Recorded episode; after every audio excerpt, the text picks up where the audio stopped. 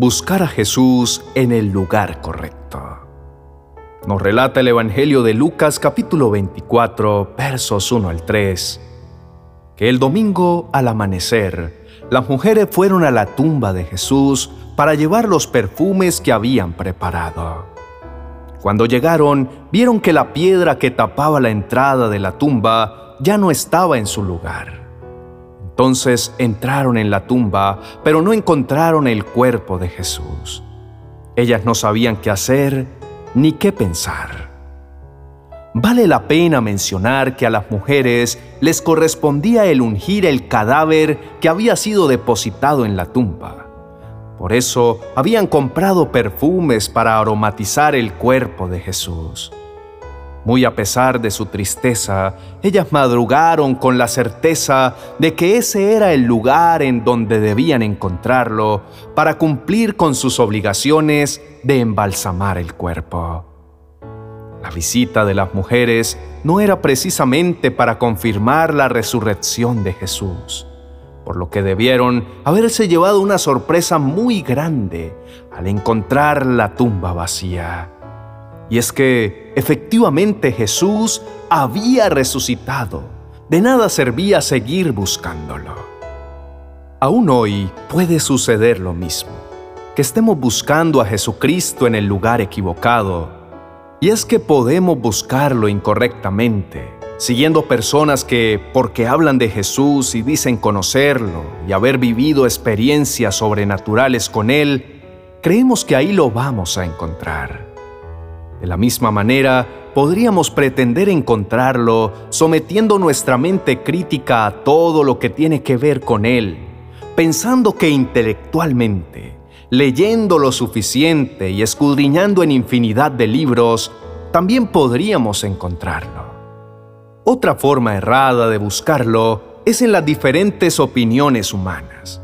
Ahí sí que tendríamos mucho por escoger pero realmente a Él no lo encontraríamos.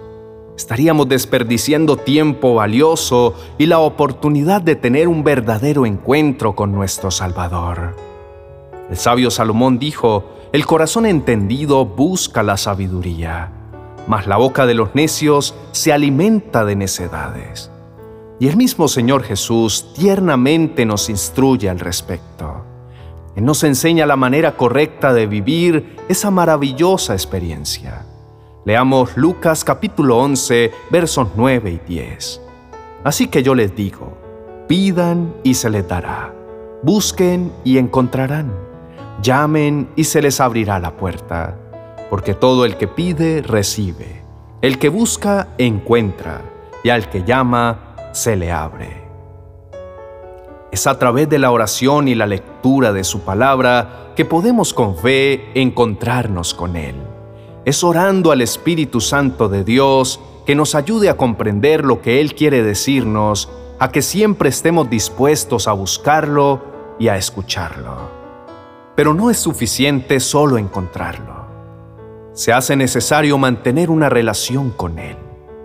Jesús es el modelo a seguir tenía una relación única con el Padre, reservada solo para Él. Nosotros a través de Jesucristo, quien nos acerca al Padre, también podemos alcanzar ese nivel. No solo de ser llamados hijos de Dios, sino de encontrarnos con Él y mantener una preciosa relación. Pero hay que tener cuidado. Cuando decimos tener una relación con nuestro Creador, muchas veces se puede convertir en religiosidad sin tener ese vínculo.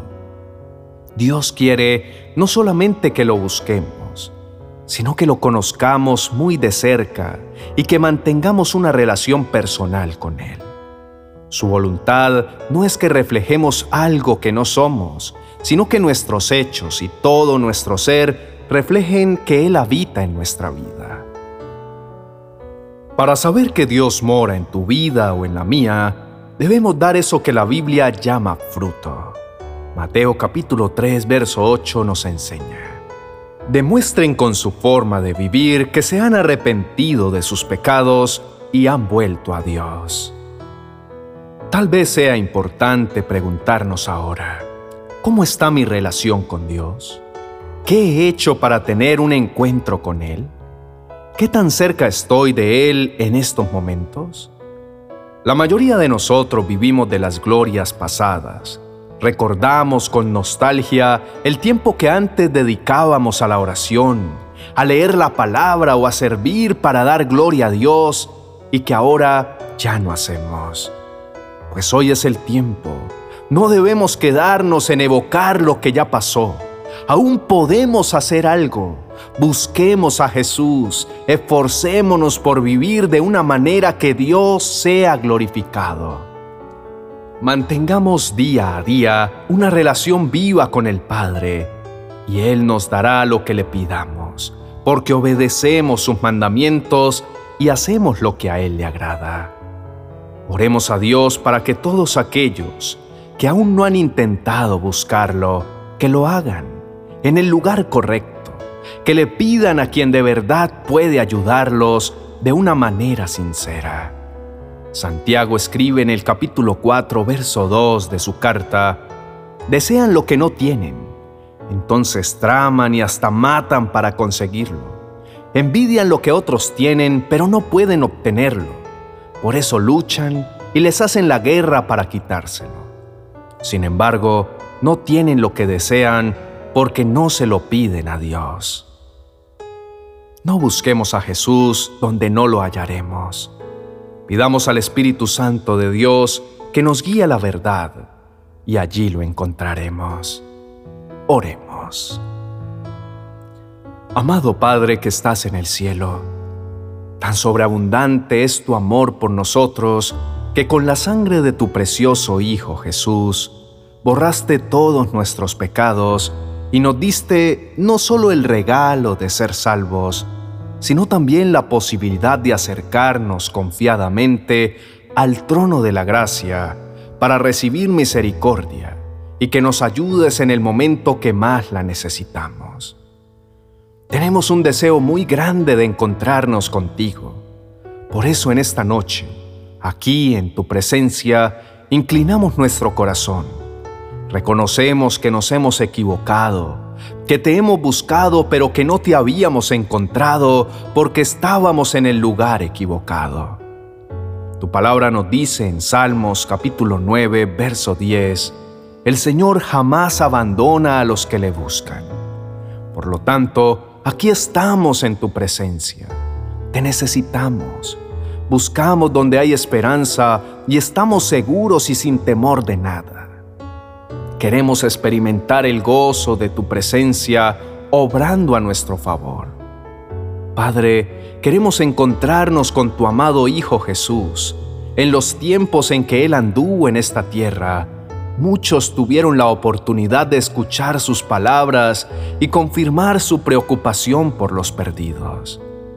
Sin embargo, no todos creyeron en Él, vieron sus milagros, se beneficiaron de ellos y luego los olvidaron. Hermoso Jesús, hoy te decimos, Señor, ¿a quién iremos? Tú tienes palabras de vida eterna. Con fe nos presentamos delante de ti y te confesamos desde lo más profundo de nuestro corazón.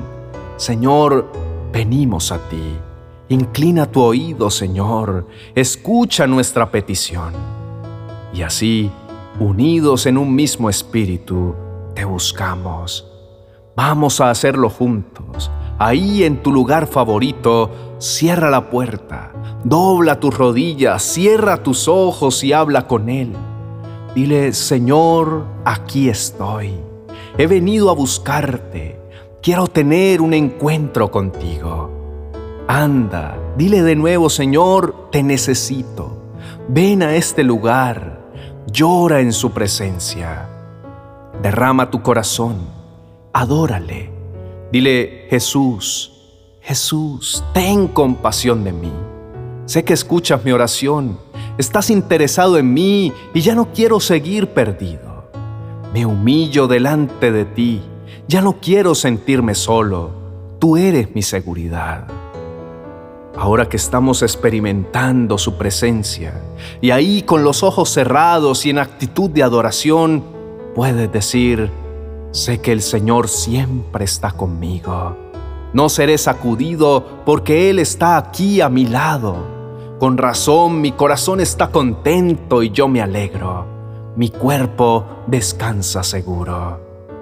Dios mío, tú no dices, el Señor te saca del abismo de la desesperación. Pone tu pie sobre senda dura y firme y te serena mientras prosigues tu camino. Nos sentimos cansados, estamos angustiados Ayúdanos, Señor, ya no podemos más. Necesitamos una intervención divina. Nuestros problemas nos consumen, nos ahogamos en la angustia. Dios mío, te estoy llamando. Préstame atención y ven pronto en mi ayuda. Recibe mi oración como una ofrenda de incienso. A ti elevo mis manos como una ofrenda en la tarde. Te oramos a ti, Padre, en el nombre de tu Hijo, nuestro Señor Jesucristo. Amén y amén.